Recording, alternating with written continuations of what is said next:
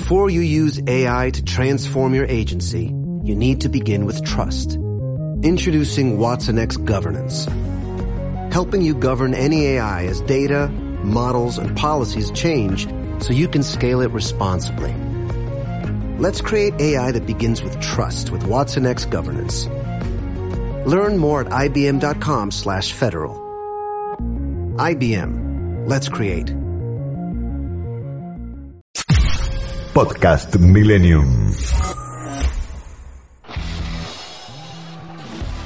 Bienvenidos a Sobremesa con Diego Schurman en FM Millennium. Hola, ¿qué tal? Muy buenas tardes. La verdad, yo le digo una cosa, este, súper contento de volver al estudio aquí de, de Millennium después de muchísimo tiempo.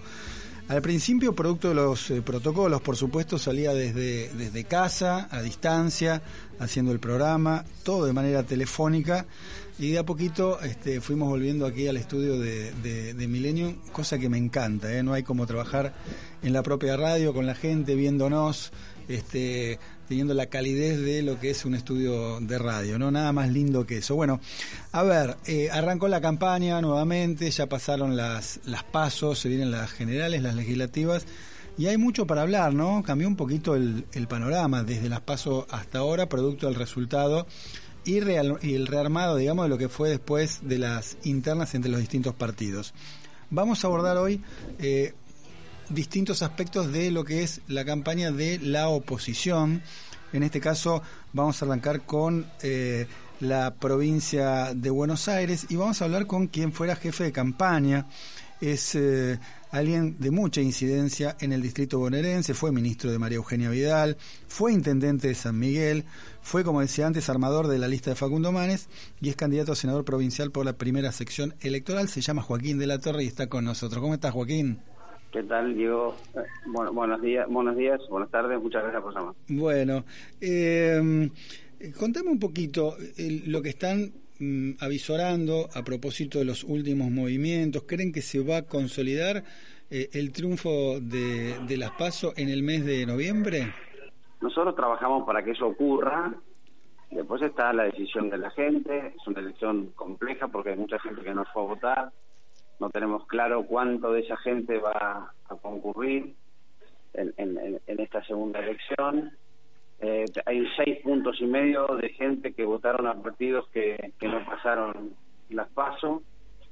O sea, se podría decir que hay un número cercano a 13 puntos de, de, votantes que hay que sobre los que hay que trabajar para seducir, para de alguna manera ampliar la cantidad de votos y lograr un triunfo eh, la provincia. Yo, eh, a mí me gusta ser cauto, solamente me gusta hablar de, resultados cuando ya sucedieron. Antes que eso, nuestra obligación es la de trabajar para tratar de convencer a la mayor cantidad de la población de que, de que la mejor oferta para los próximos años la nuestra en la Argentina, en la provincia de Buenos Aires. Ahora vamos a ver qué hizo eh, el, o qué está haciendo ¿no? el gobierno y qué está haciendo la oposición para seducir a ese electorado. electorado. Pero me quiero eh, detener un poquito y empezar en todo caso con cosas que fueron pasando previamente, ¿no? Con discursos, claro, en la interna de las PASO, donde ahí eh, la oposición jugó en esa en esa disputa interna, cosa que no hizo el oficialismo, que presentó lista única, por lo menos en varios distritos, eh, han tenido palabras fuertes, ¿no? Este, tuyas mismas. En algún momento vos te habías quejado de, de los porteños, expresamente de Santilli, por desembarcar en la provincia. Bueno, Santilli se impuso, ¿no? Una elección que para muchos fue sorprendente. Eh, ¿Esas relaciones cómo están? No, perfecto. Somos personas de la política, nos decimos las cosas que tenemos que decirnos y después eh, la gente la coordena con su voto. Eh, por supuesto que me hubiera gustado que el, ganador de la elección hubiera sido Facundo, pero bueno, lo que no puedo hacer es no aceptar la decisión de las personas a las que nos sometemos. Bueno, la, gente decidió eh, que ganara Santilli esta interna y nosotros vamos a acompañar y a trabajar para que la opción juntos sea la más votada en noviembre. Ahora, Joaquín, vos... Me parece que, sí.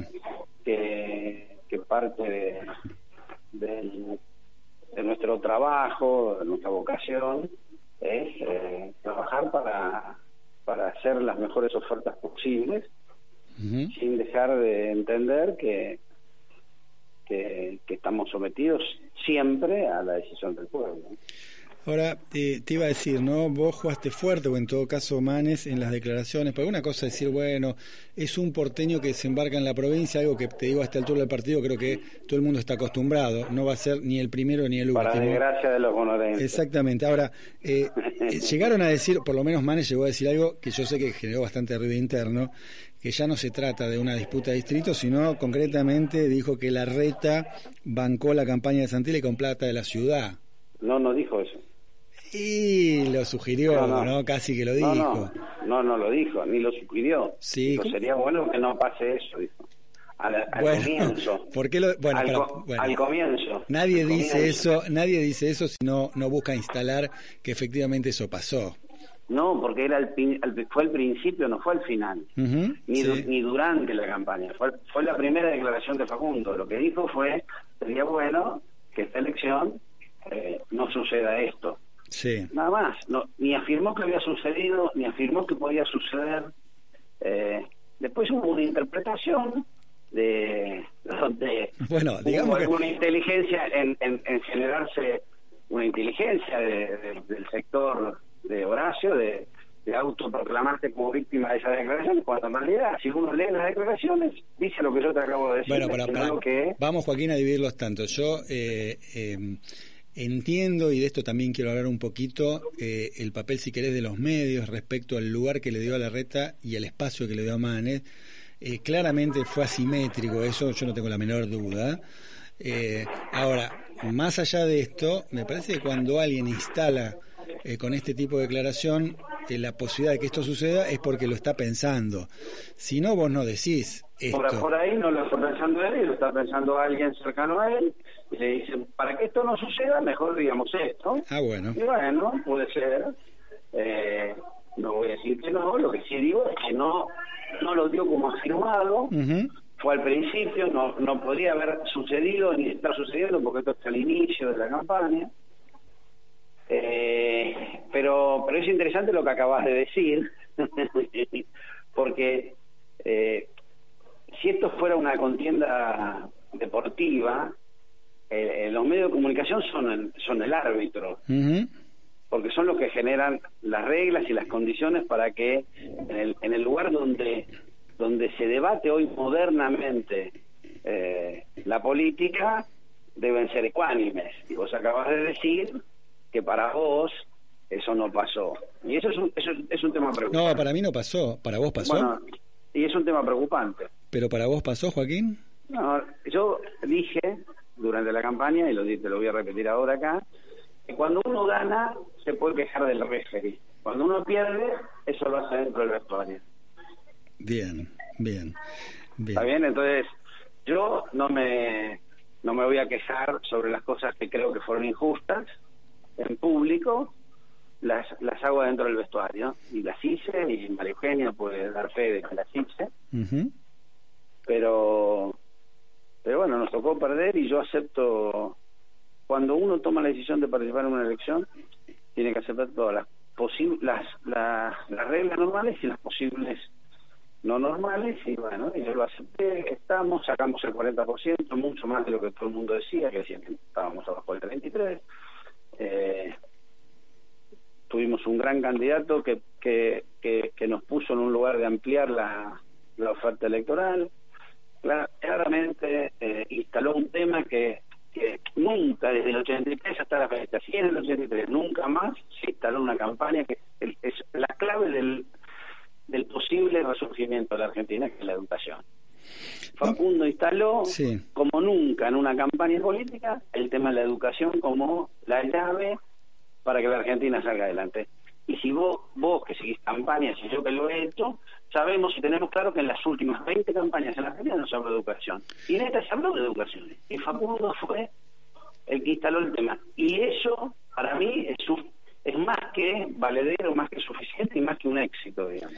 Ahora, yo... Y además celebro el 40% que sacamos. Sobre ese tema tengo eh, observaciones tanto sobre el oficialismo como la oposición, ¿no? El oficialismo respecto a lo que fueron las clases virtuales creo que fueron extendidas y se podía pensar, hubo un año, ¿no? Como para pensar cómo reformular eso y tratar de lograr algún tipo de clases presenciales, ¿eh? sobre todo porque, bueno, está, está todo a la vista lo que pasó, una deserción de un millón de, alumnos.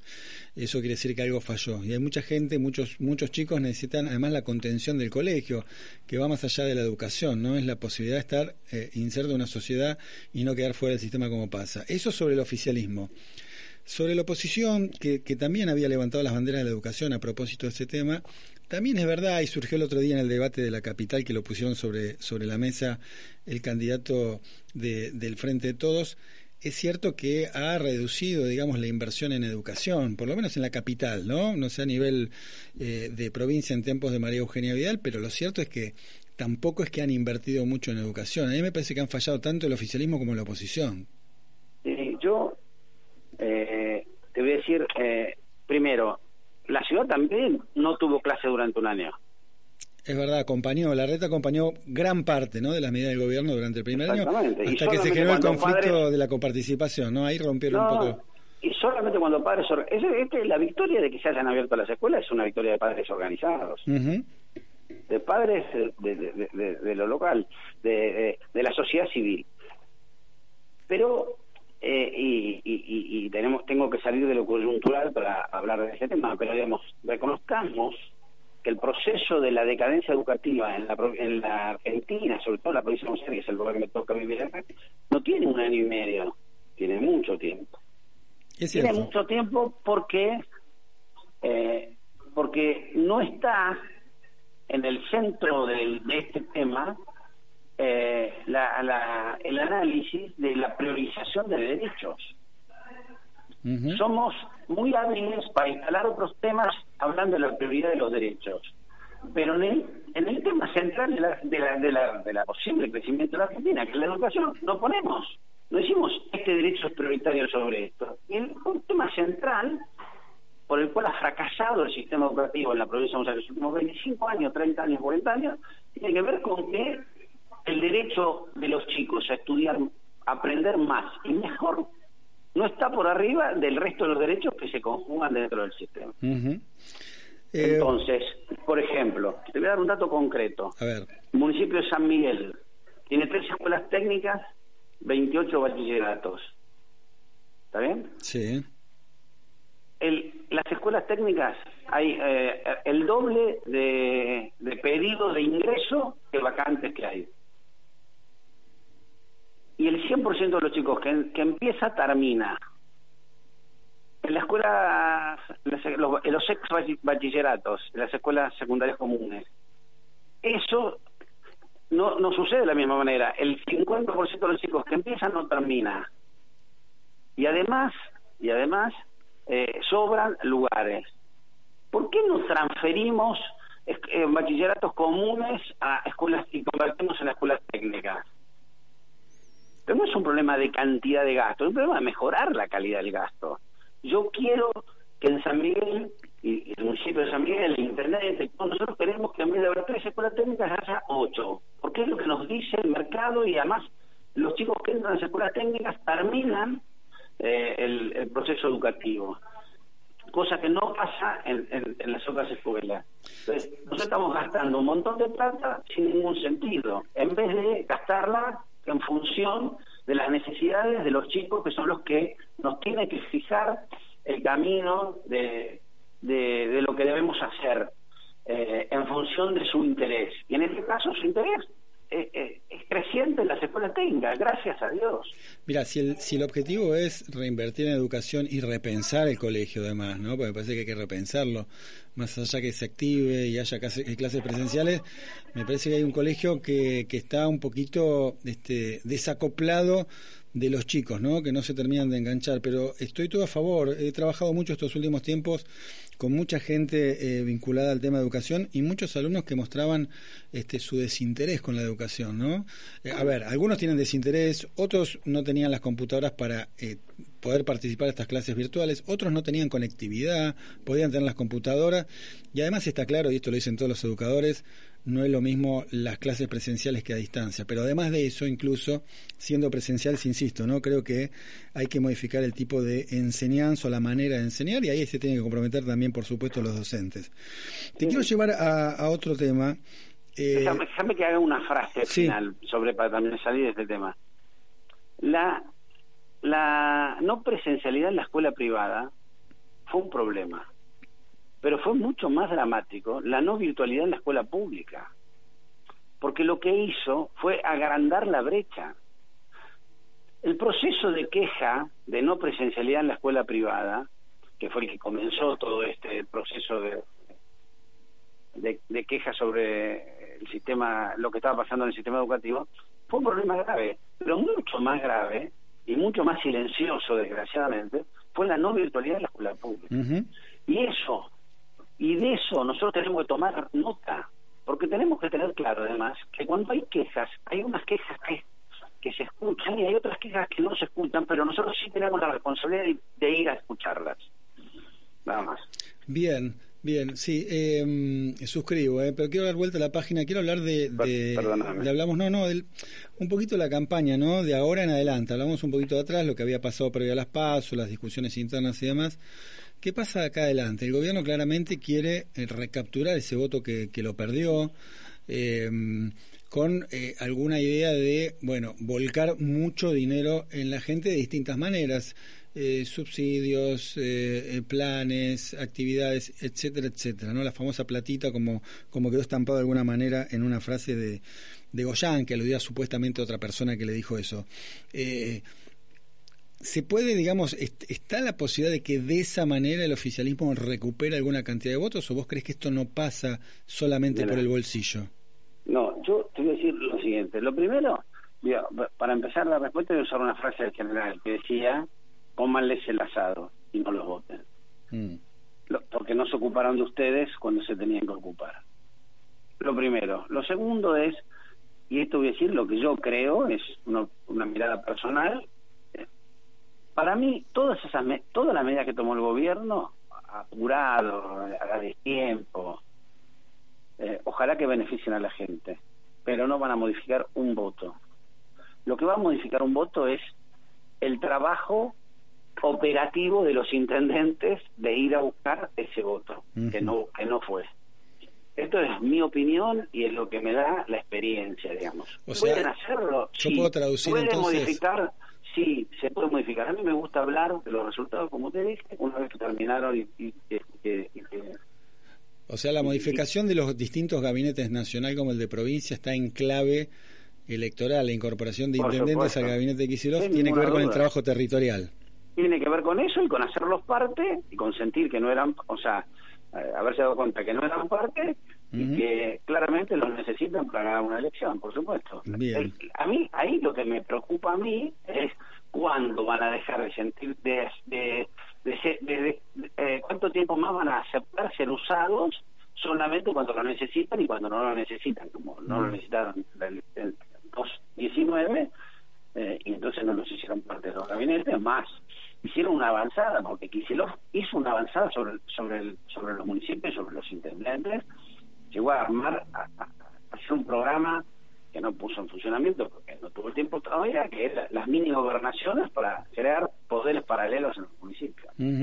y, vamos redondeando, pero te quiero hacer una pregunta eh, concretamente sobre Macri, ¿no?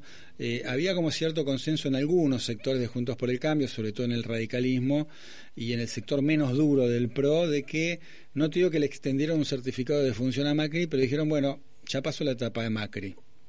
Sin embargo, en la última, en la última etapa de la campaña de las PASO, Macri se incorporó, ¿no? Participó de algunos actos y demás. Yo creo que vos también creías que Macri ya había cumplido una etapa, pero no sé ahora qué es lo que pensás después de la elección, de las PASO, ¿no? Yo lo que creo, primero, eh, Macri sí, Macri no, es un tema del PRO. Nosotros somos parte de una coalición, ellos tienen que tomar decisiones internas ellos creo que las habían tomado, después las cambiaron, pero es un problema de ellos. Después, nosotros los políticos, muchas veces cuando hablamos con los periodistas nos creemos dueños de la, de la opinión de la gente. Y yo, cuando los escucho, o cuando me escucho a mí, digo, esto es un error. A mí no me gusta ser dueño de la opinión de la gente. Yo, a mí me gusta hablar por mí. Y no es un político el que tiene que decir otro político está muerto o no está muerto. En todo caso es la decisión de la gente. Muchos, dentro del Frente de Todos, en el 2016 eh, salieron a darla por muerta a Cristina. Y Cristina está viva y conduce el proceso político del Frente de Todos, cuatro años o cinco años después.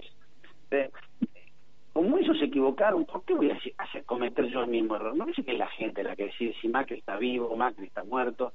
Después estará la inteligencia de, Macri y la inteligencia de los, de los que conducen el PRO actualmente eh, ver qué rol le dan y si, si tienen que tener un rol y si no tienen que tener un rol y si eso favorece o no favorece eh, la junta de votos. Ahora, eh, claramente eh, la Argentina tiene una necesidad que salir de eh, fulano de, de, de, la pelea entre Calafate y Recoleta.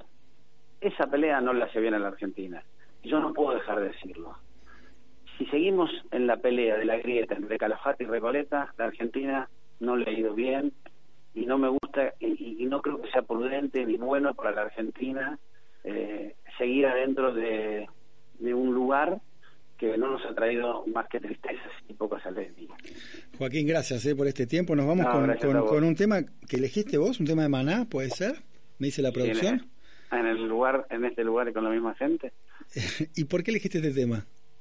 porque soy de San Miguel, nací en San Miguel, vuelvo a San Miguel todos los días de mi vida y me gusta estar rodeado por la misma gente, la gente que me acompañó en el proceso de crecimiento político, en el poder haber ganado la municipalidad en el 2007 y que hoy continúen ellos, muchos de ellos ayudando a que la gente viva mejor acá. Gracias eh, por estar con nosotros, Joaquín. No, gracias a vos. Ahí estaba eh, Joaquín de, de, la Torre, eh, que fue jefe de campaña de Facundo Manes. Bueno, ahora está toda unida a la oposición, después de las pasos, detrás de la candidatura de Diego Santilli. ¿Escuchamos un poquito, Mana? Dale. Y sin embargo, yo te seguiré esperando. No me he querido ir para ver si algún día que tú quieras volver me encuentres todavía. Por eso aún estoy siempre,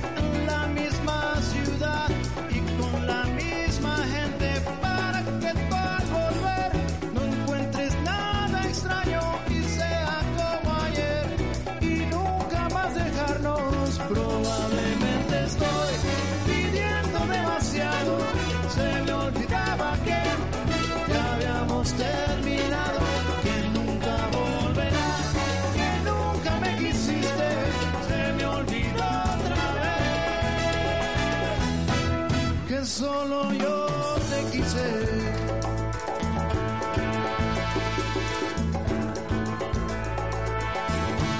Por eso aún estoy en el lugar de siempre,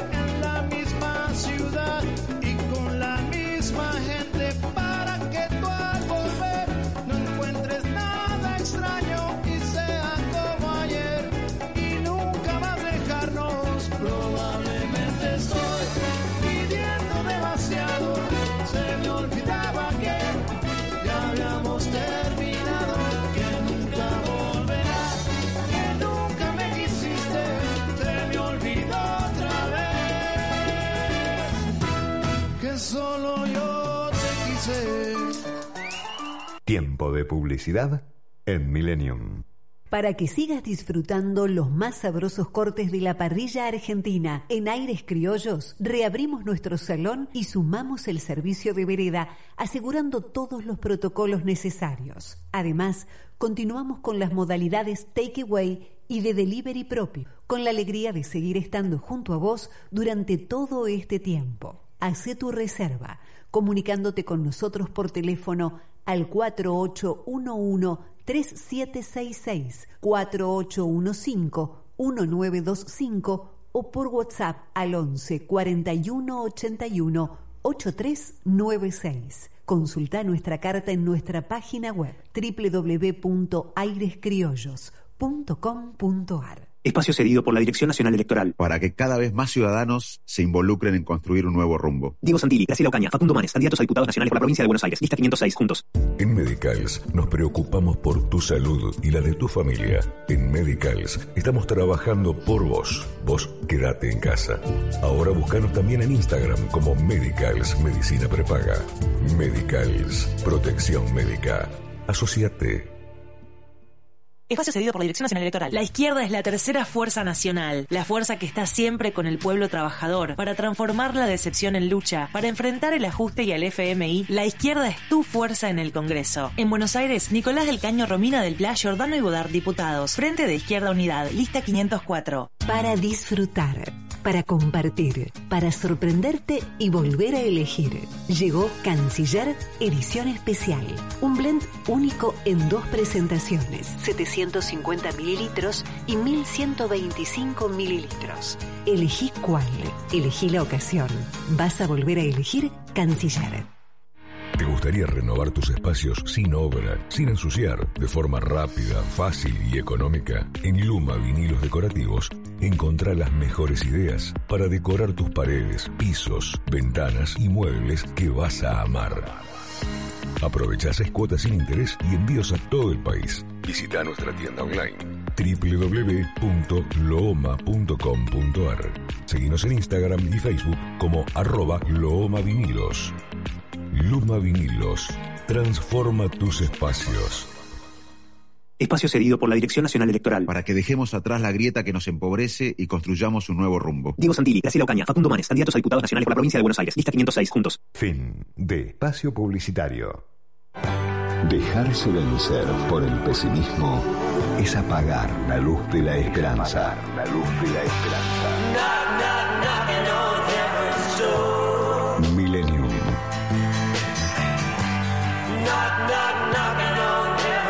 Coleccionistas de música y palabras.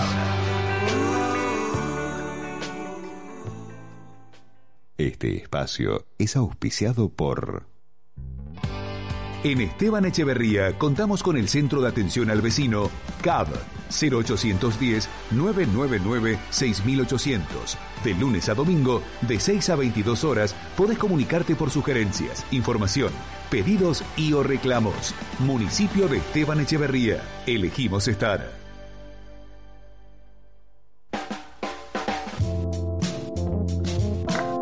Mientras disfrutás del café, sobremesa. Con Diego Schurman en FM Millennium. Segundo bloque, ahí tengo el gusto de recibir a Fernando Sánchez, candidato a diputado porteño eh, por eh, Juntos por el Cambio, por la coalición cívica.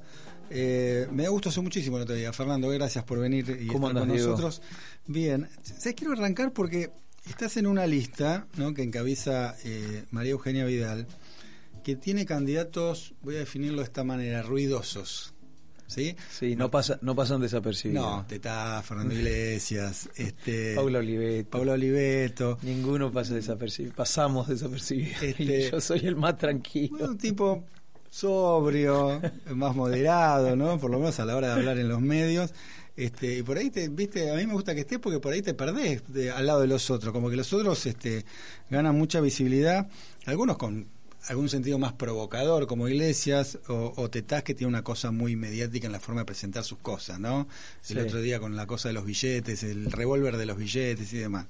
Este, pero te quería preguntar cómo te sentís ahí, si estás cómodo, estás en el octavo puesto, ¿no? De candidato. Estoy en octavo lugar después de las PASO, porque se integraron las listas que pasaron el piso, o sea, la de Ricardo López Murphy y Sandra Pita, que están incluidos en, estamos integrados en la lista. Eh, me siento muy cómodo. Muy cómodo. En la lista, la verdad, porque es una lista que, como vos bien decías, de hombres y mujeres con estilos diferentes, pero que cuando vos buscas las coincidencias grandes, gruesas, de hacia dónde queremos ir, qué cosas no queremos para la Argentina, hay inmensas coincidencias. ¿Hacia dónde quieren ir? Y hacia un país de progreso, de libertad, de respeto, sin violencia, de diversidad, eh, de oportunidades, eh, hacia un país que equilibre esta Argentina que es también bastante desigual. Digo, yo vengo del interior del país, me, me radiqué, hice mi vida acá en, en, en Capital. Pero ya sos porteño, está todo. Soy casi porteño porque tengo muchos más años acá, tengo 28 años en la capital y 18 años, algo así, o 16 en Resistencia Chaco. Pero lo que digo es, tenemos que equilibrarlo este país y eso no tiene la culpa las ciudades que tienen más recursos que las provincias que no lo tienen, sino que esto es una concepción del desarrollo de nuestra nación y me parece que en eso le estamos pifiando como país, digamos. Ahora, ¿cuál es el proyecto? Porque pasa mucho, no solo en Juntos por el Cambio, que muchas veces el proyecto es estar en contra de, ¿no? Hay una predica muy antikirchnerista hace mucho tiempo por distintas razones. Vos has hecho denuncias cuando nadie las hacía, ¿no? Con, con Carrió temas de corrupción. Eh, pero como que aparece muchas veces, cuando yo te decía de estos candidatos ruidosos, muchas veces delante de sus discursos, o lo primero que uno escucha es las críticas al proyecto del oficialismo y no se escucha tanto cuál es el proyecto de, la oposición a nivel nacional. ¿Cuáles son los ejes? ¿Qué es lo principal? Lo, lo que querés cambiar, lo que vos decís, mira, esto está mal.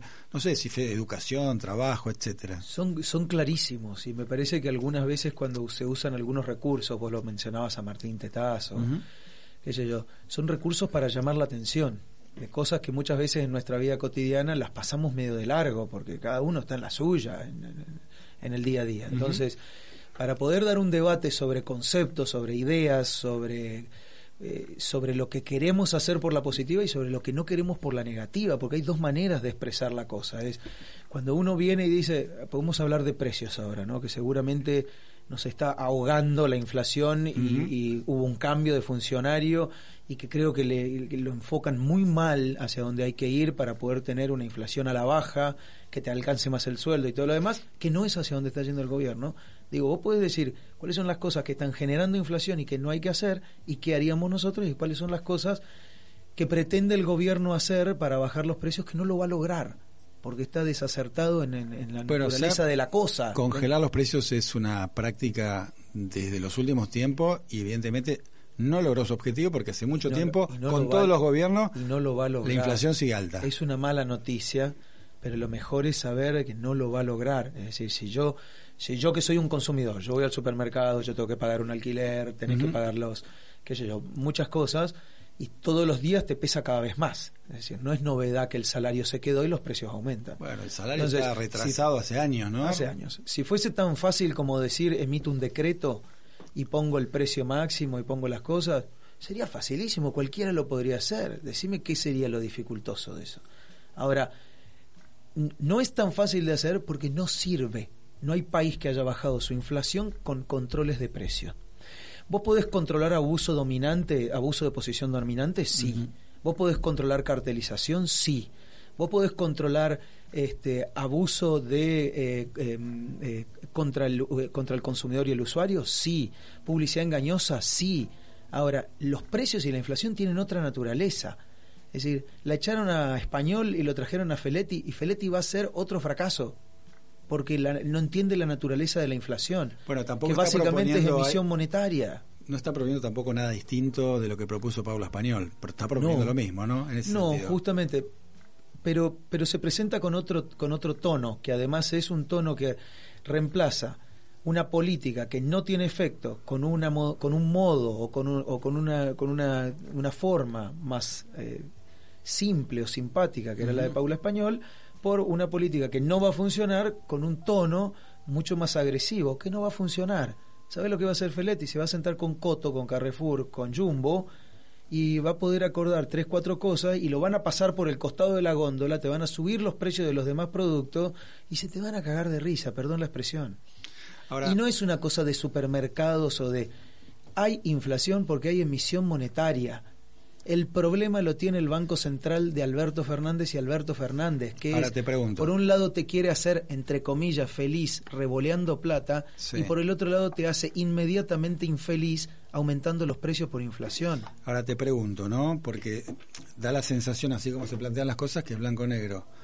O emitís y hay planes, hay subsidios, hay viajes egresados gratis, o no emitís y tenés todo un sector que queda absolutamente marginado. Digo, porque, a ver, también con la emisión eh, se pusieron en marcha los IFE, digamos, una red de contención escasa, por supuesto, pero una red de contención al fin para los sectores más necesitados. ¿Qué haces? ¿Es así? ¿Es blanco y negro? No, para nada, es blanco y negro. Justamente ese es la, el debate de la salida de la Argentina. Si no, nosotros si no como argentinos tendríamos que decir, ¿sabes qué? Que se muera de hambre la mitad de la Argentina, vamos a salir. No, no es así. Lo primero que tenemos que hacer es ordenar las reglas económicas liberando el potencial creador productivo este, de, la Argentina en su conjunto. Y lo que hace Alberto Fernández y Axel Kicillof, porque es una, una lógica, una idea, es todo lo contrario. Regulaciones, cupo, precios máximos, prohibición de exportaciones, como si la Argentina no tuviese capacidad de exportar y de suplir al mercado interno al mismo tiempo. Pero tarados no somos.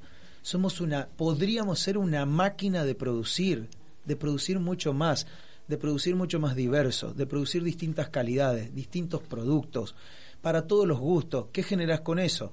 Generas dinámica económica, generas empleo, la palabra clave. Ahora vamos a hablar generas de eso, empleo generas pago de impuestos, y podemos hablar de impuestos también, porque cuanto más eh, actividad económica hay, más se suma la gente a blanquearse en la actividad económica y por tanto en el pago de los tributos y de la previsión social, podés ir a una descarga de la presión tributaria, gran problema de la Argentina otro problema de Alberto Fernández. Te subió un montón de impuestos. Hay, a ver, tema impuestos, o sea que, que querés meterte. Un impuesto regresivo como el IVA. me metí en todos los temas. Vos nadie, querías que me meta, me metí en todos los temas. Abramos ventanitas, no, no se nos va el tiempo. Abriste el tema de la, abriste la ventanita de los impuestos.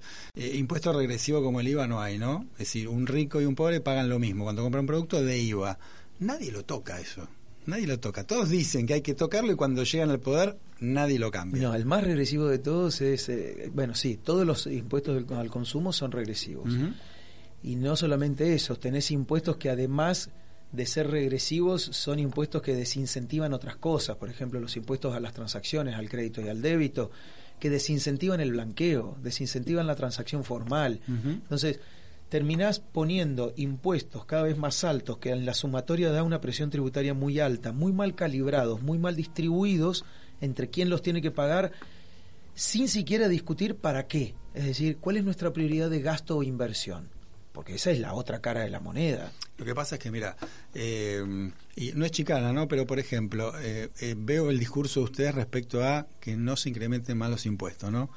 Uno de los impuestos que se agregó es el, famoso punto, un punto coma dos en las tarjetas, no acá en la ciudad de Buenos Aires, que para mí, digamos, cumple todo lo contrario al objetivo, porque primero te aumenta, ¿no? Todo el mundo que compra con tarjeta, clase media, porteña, vos vas a pagar 1,2 en los resúmenes de tarjeta más de lo que pagabas antes. Después te fomentan el consumo, que vos eh, se hagan transacciones en negro, porque si vos decís, si yo pago con tarjeta me sale más caro que pagar en efectivo, pago en efectivo y en muchos lugares ni siquiera te dan recibo. Entonces a mí me parece que ese, en ese punto hay una contradicción en lo que pasó y lo que dicen. Me gusta lo que dicen, no lo que pasó. Perfecto, pero te lo puedo explicar. A ver. Mm, muy contundente. Eh, no, a mí tampoco me, me, gusta. Y al jefe de gobierno de la Ciudad de Buenos Aires tampoco le gusta. Y a Juntos por el Cambio tampoco le gusta. Es decir, nosotros quisiéramos queremos, no quisiéramos, queremos que la estructura tributaria de la Argentina sea como nosotros decimos que tiene que ser, paulatinamente ir hacia ese lugar. Ahora, se hubiese arreglado muy simple, no nos hubiesen sacado la plata de la coparticipación con la que jodieron el año pasado en el medio de una pandemia.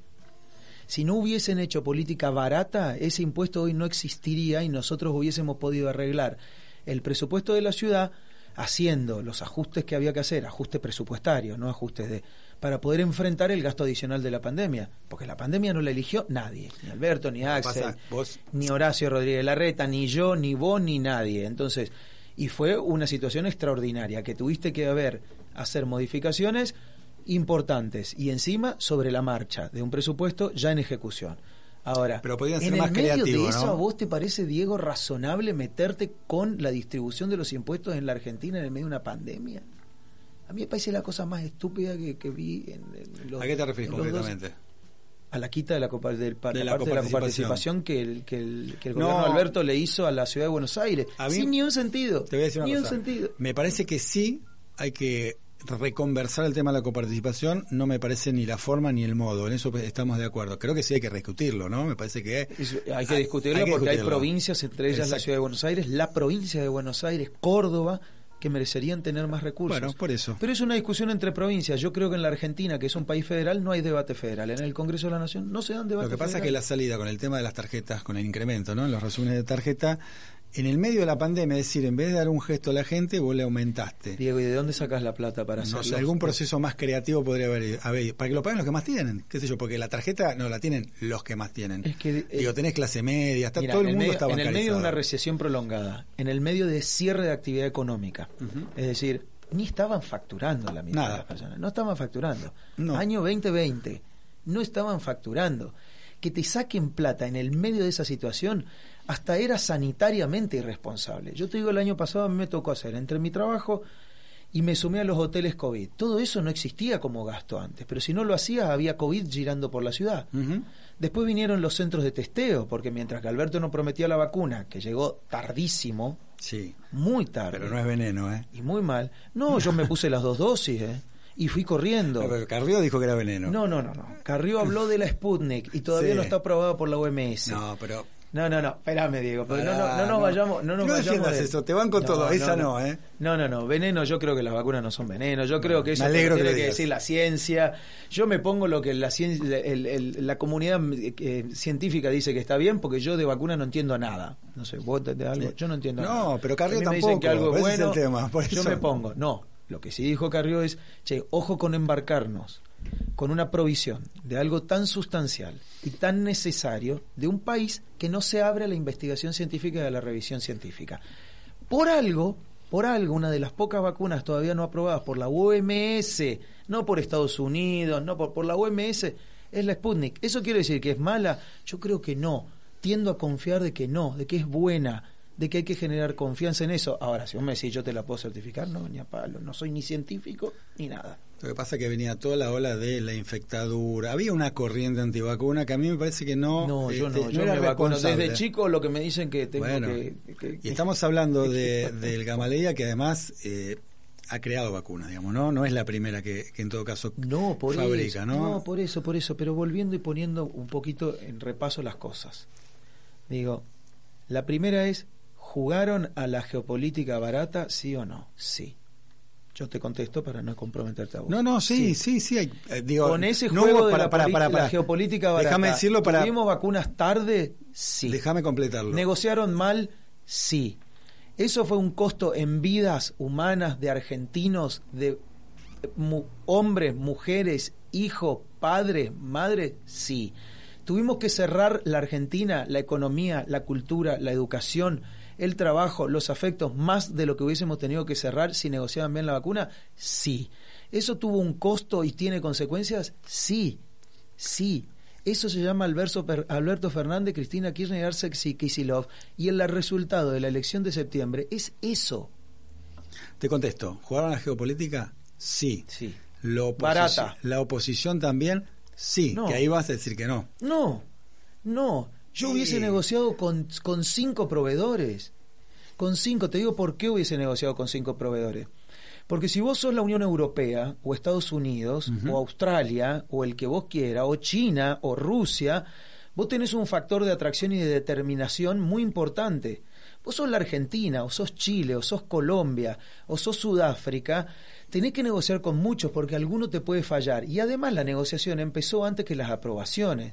Entonces, para minimizar riesgo, vos tenías que... Además, vos no sos prioridad. Vos no sos prioridad para ninguno, excepto que firmes un, contac- un contrato de prioridad. Pfizer. Para no meternos en eso, porque yo no hubiese, no me hubiese casado con ninguno, hubiese negociado con cinco, entonces hubieses tenido que uno te falla, te quedan cuatro, que otro se atrasa, te quedan tres. Ahora, abrís tu economía cinco meses antes. Y vos decís, cinco meses hace una gran diferencia. Y cuando tenés un país que viene con una recesión muy prolongada, y cuando tenés una pandemia que te mantuvo cerrado un año entero, Sí. sí te hace una diferencia inmensa. Es quebrar o no quebrar. Es emplear o desemplear. Te pregunto porque nos queda re poco tiempo eh, y no me quería quedar solo con el tema vacunas, que también ya se habló y mucho. Eh, y se lo preguntaba hace un ratito a Joaquín de la Torre. Hay muchos eh, referentes, sobre todo el radicalismo, que ya hace bastante tiempo le extienden el certificado de defunción a Mauricio Macri, ¿no? Como líder del espacio. Te pregunto a vos que no sos del PRO, sos de la coalición cívica, no Lilito. Sé que no te gusta que te digan Lilito, eso lo aprendí hace bastante tiempo. Este, ¿Quién es el líder de la oposición o quién imaginás? Estamos haciendo futurología en la Argentina, es un año glacial, es un tiempo glacial, dos años, ¿no? Hasta la presidencial. Pero ¿a quién te imaginás? No, me imagino varios y eso es lo mejor que ¿Y tiene está Macri el entre ellos? Están, están, ¿Sí? tal- porque ser un líder no quiere decir que seas el candidato a presidente o candidata a presidente. La primera cosa que hay que entender es una Bueno, coalición queda de claro go- en el una- oficialismo lo que está pasando ahora, ¿no? Una coalición de gobierno tiene que tener líderes parlamentarios, líderes, líderes de referencia social, que la sociedad se referencie con ellos, líderes que cuando hablan con los medios de comunicación la gente los escuche, Ujú. es decir, y líderes que puedan ser candidatos a gobernadores, eh, presidentes, vicepresidentes de la nación, intendentes, intendentes de ciudades grandes, es decir, y Junto por el Cambio tiene mucho de eso. ¿Cómo los va a elegir? ¿Quién los va a elegir? La sociedad. Y como vos decías, falta mucho para saber quién. Vos fijate lo que fueron nuestras pasos. En algunos distritos fuimos unificados, en otros distritos hubo mucha competencia. Lo mejor que pudo pasar. Nos la ordenó la sociedad. Y vos me preguntás, ¿cómo estamos favor, haciendo ¿eh? campaña hoy? Todos unidos en la misma boleta. Arrancamos esta Sí. conversación con cómo se ordenó la lista. La lista de Juntos por el Cambio. La encabeza María Eugenia Vidal, sigue Martín Tetá, sigue Paula Oliveto, sigue Ricardo López Murphy. Y seguimos, seguimos, después sigo yo, Carla Carrizo, etcétera, etcétera. Fernando Iglesias. Entonces digo, sumá, sumá el talento, sumá el compromiso, sumá la legitimidad que tiene cada uno, porque la Argentina también es diversa. Es una boleta más legítima porque efectivamente compitieron. Yo estoy a favor La de ordenó la PASO, ¿eh? sociedad. Yo estoy a favor de eso, no tengas la menor duda. Eh, te agradezco. Ya lo vamos a completar. Me queda un montón de temas. Hay otro picante también para debatir porque no tenían este discurso antes y ahora lo tienen, pero eh, te abro esta, esta, te abro esta pregunta para contestarla en otra oportunidad, ¿no? Que es el tema de la reforma laboral, ¿no? Tema polémico ahí. Ah, pero ahí me quiero gusta, hay meter que- hay que- hay que- hay y que a mí me encanta debate. discutir este tema, pero hay que dar ese debate porque no hay no hay pe- no hay peor no hay menos derecho de un trabajador que el que no tiene trabajo Bien. También es verdad, me está peleando ya, además yo quería debatirlo en otro momento.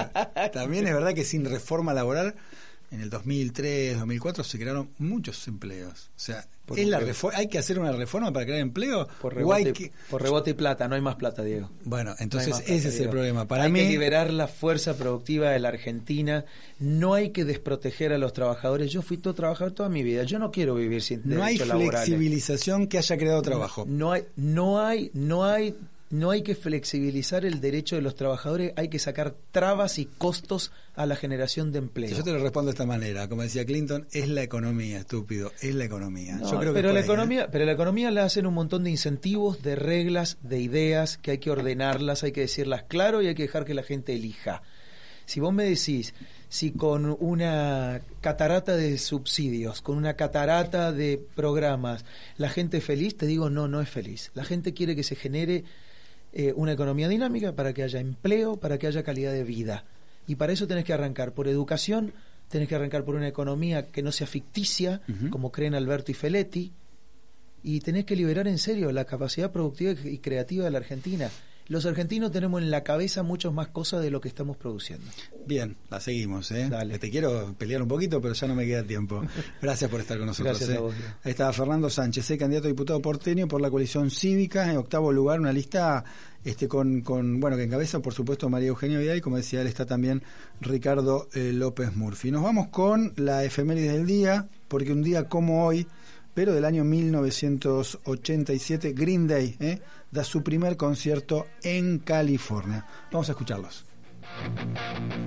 I am one of those melodramatic fools, neurotic to the bone, no doubt about it.